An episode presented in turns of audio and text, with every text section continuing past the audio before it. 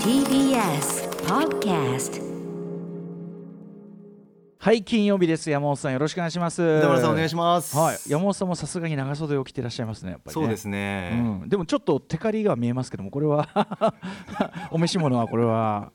エアリズムのエアリエアリズム。エアリズムではあるんですかやっぱり。エアリズムでねはあります。ただダウンは着てます。あそれはねそれはそうですよね、はいそれでねそれで歩いてたらさすがにね。いや本当に冷えててちょっと僕があんまり暖房を炊きすぎるのが好きじゃないせいもあるんですけど、ええ。なかなか今事務所今ね今日はあのリモート、えーで出演させていただいてですね、スタープレイヤーズ会議室事務所事務所の会議室がなかなかなかなか寒くってちょっとマフラーしてますけど。ええ。あ本当だ。歌丸さ黒いマフラー。さっき寒いななんかと思って。そうそうそうそうそう、まあねそんな感じで、えーええすっかり冬らしくなってまいりましたということでいなよいよ今年もちょっとねだいぶ押し迫ってきて、はい。来週にはいよいよということでですねちょっと山本さんにもお手を借りることになると思いますがええ。あちらが待ってるということで例の。例の。恒例の。恒例の。これがあの楽しみっちゃ楽しみなんですけど人の聞くのは楽しいんだけど自分の言うのは嫌っていうね、歌丸さんおっしゃってますうね。まあでも山本さんの聞くのとか本当に楽しみですよ。うん。私はもう本当に楽しくてしょうがないですよ。ええ。今、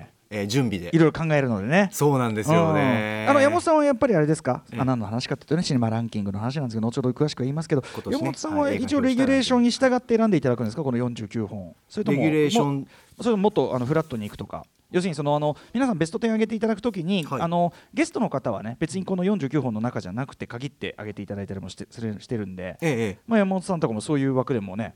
全然よかったりもするんですけど。えいやいやもう私はもう金曜せっかく歌丸さんとご一緒をさせていただいてますのでえ、歌丸さんがあー映画評論をしたやつであありがとう。49分の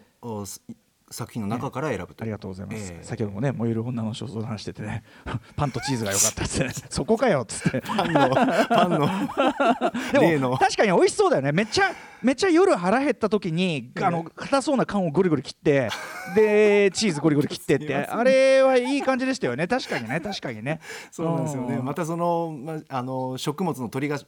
取り出し方といいますか、はいはい。えーその手の取り方っていうのも良かったですよね。後半であの食卓のところでまたねちょっとこう違う構図でというかさ、ええ。あの人物同士が違う構図でこう、まあ、食事したりこう刺繍したり、ええ。なんかいろいろしてるっていうのあれも良かったかなとか思あとワインも良かったワインねやっぱワインが必ずワインはつってスッとこう出てくる感じがねやっぱりね、はい。18世紀フランスといいやちょっと一緒飲むかって一緒飲むかっていうシーンも好きでしたね。あの、んうん。うんちょっとみんなについでっていうところが、はいはいはいはいあ飲む飲むんだなみたいな、ね。あとこれもフードのうちに入ると思うけどあのタバコというかなんというかねこう一服こくシーンがちょいとありましたよね、はい。ええ最初のあのついてこうちょっとあの評論の中入りきらないけどあの絵のさキャンバスを乾かしながら、あの裸で暖炉の前でこう一服するとかさあの絵とかもかっこよかったなと思って。かあのまあ、彼女のキャラクターを表しているっていうかね。本当にあのー人生で見た中で一番こうワンシーンごとにもう絵画みたいな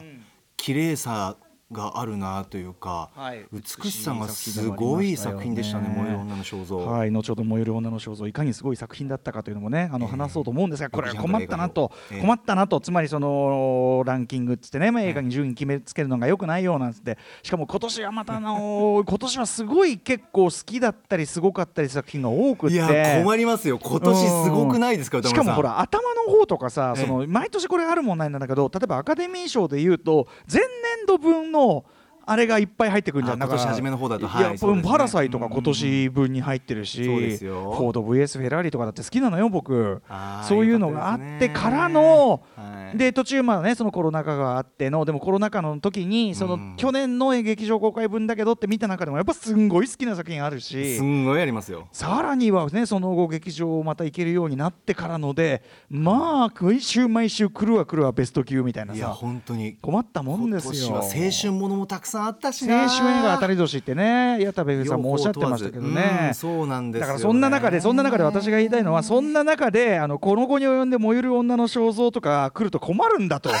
あのこういうレベルのものが今来ると困るんだって話をね。際の際でぶっ込まれたっていう感じね。そうなんですよね。まあ楽しいね、えー、催しになったらいいなという感じで。お知らせ事もいっぱいありますんで今日はサクッと始めたいと思います、はい。アフターシックスジャンクションン After Six Junction. 12月18日金曜日時刻は6時5分です。ラジオでお聞きの方もラジコでお聞きの方もこんばんは。TBS ラジオキーステーションにお送りするカルチャーキュレーションプログラムアフターシックスジャンクション通称アトロックです。はい、えー、パーソナリティはラップグループライムスターの歌丸です、えー、本日はライムスター所属事務所スタープレイヤーズ会議室からリモート出演しております。そして本日のパートナーは？はい TBS ラジオ第6スタジオからお送りしています。金曜のパートナー TBS アナウンサーの山本貴明です。ねということであのーリモート出演よりスタジオでやる方がもちろんやりやすいのはねもう言わずもがなのことなんですがちょっとねあのーえーコロナウイルス感染拡大がいよいよ待ったなしの状況になってきましてあのーこの番組もねもちろんあのー状況によってということでやってきましたけどねまた今後は先はねあのリモートのパターンもまた増えるかもしれませんけどね、ええまあ皆さんあのそれはあくまであの乗り切るためのですね通常モード通常モードとしてのリモートもありということだとねご了解いただければと思います、ね。うまく使い分けていきたいなとそういふうにいううことです思っておりますね。そんな中ですね、えーまあ私はえっ、と来週はちょっとスタジオに伺おうかと思っております。というのはこんな試みを来週試みとか毎週毎年恒例のこんなことをやるからです。行ってみましょう。ライムスター歌丸のシネマランキング2020。やったー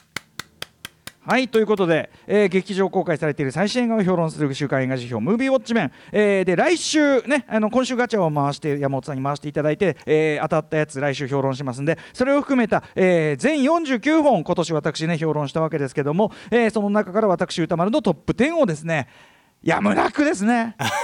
やむなく発表したいかと思います。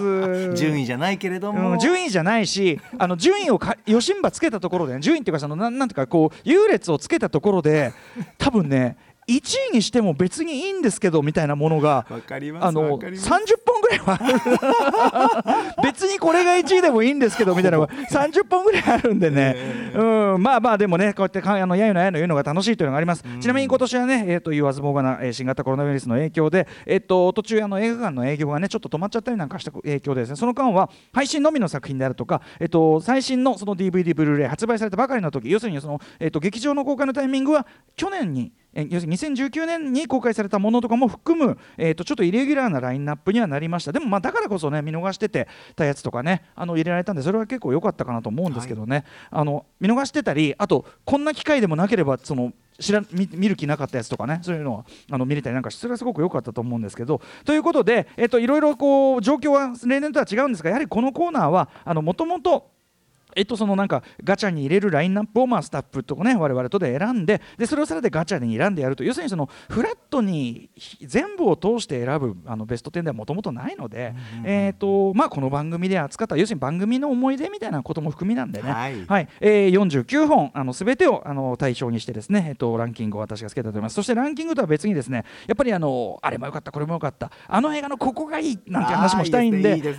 部門別、えーのですね私歌丸だ独断と偏見独断と偏見ではつまりそのあの部門もあの年によって変わったりしますからね、ええ今年はこええ要するにこの映画の話がしたいからこの部門を作るみたいなのがあったりしますんで、ええ。はいあのそんな部門賞何個もやっていきたいと思います。さらにさらに。はいリスナー投票で決まるリスナー部門の発表もやります。ぜひ今年扱った作品の中からあなたのベスト映画に投票お願いします。投票するには番組放送終了後今夜9時に番組ホームページにアップされるバナーから投票フォームにアクセスをお願いします。投票締め切りは放送前日の24日木曜日いっぱいです。リスナー部門の結果は6時台前半に発表となります。そして私以外にもゲストの方々のシネマランキングを発表していただきます、えーまず本本放送ではですねはい我らが山本貴明アナウンサー。恐縮でございます。高木ありがとうございます。ねはい山本貴明さんはどんな風にまあよ山本さんはじゃあ、えー、と49本という私と同じレギュレーションで、はい。えーやっていただくそのシネマランキング、えーそしてですねえーサイボーゴと研究者批評家の北村さえさん、えーお越しいただきましてサイボーさんの、えー、とベスト10も伺おうと思います。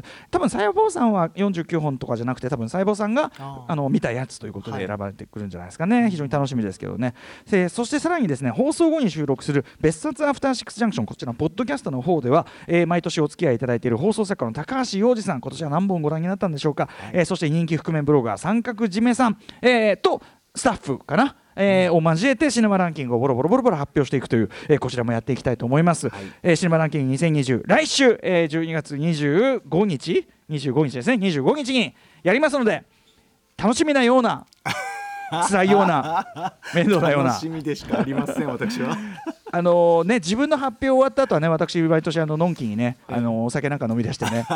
ももっとやろうよとかもっと聞かせてよとかさ。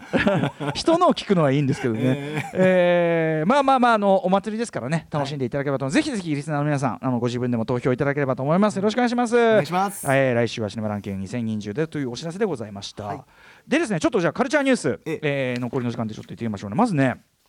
嬉しいニュースとしてはですね、えー11月19日に発売された、えー、とニュース加藤茂明さん、まあ、我々もしげしげとね慣れ慣れしく呼んでますけど、まあ、要するにあのウィークエンドシャッフル時代とかにねあのちょいちょいご出演いただいてあの要するに加藤君が僕の番組すごく聞いてくれてて僕特に僕の映画表の影響を受けて小説を書いたって本当にはい。福田さんにも繰り返し福田理香さんにも語っていただいたなんてですねありましたけどね、えーでそのですね加藤茂明さんの新作新作小説「オルタネート」がならなんと直木賞の候補作品に選出されたという。すごいいやこれはね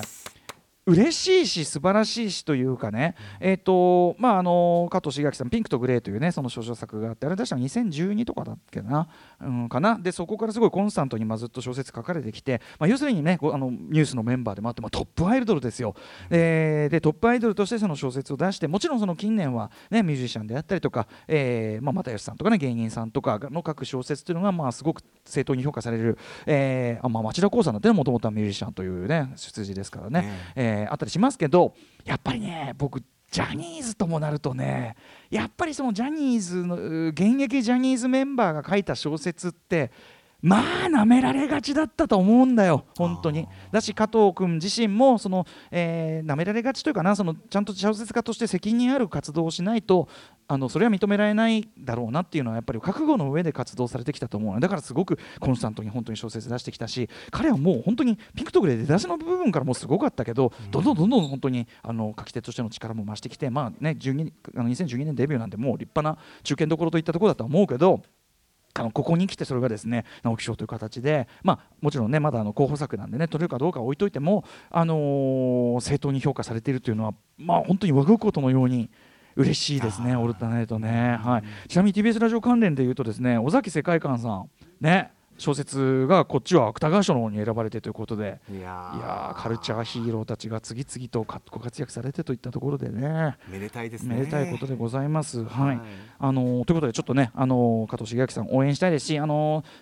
しげしげとかってこう慣れ慣れしく言ってますけど、あのー慣れ慣れしく言ってるだけだけあってじゃなくて、その要するに番組にね、あの一回ね僕のウィークエンドシャッフルが裏になっちゃって、彼がやってる番組の、はい。なかなかあの呼べなかったりしたんだけど、あのーいずれちょっとねアフターシックスジャンクションもねお越しいただいてざっくばらんに映画の話とかもねししたいなというふうに思ってたりします。はい、まずはちょっとおめでとうというね、おめでとうしげおめでとうございますということを言いたいと思います。はい。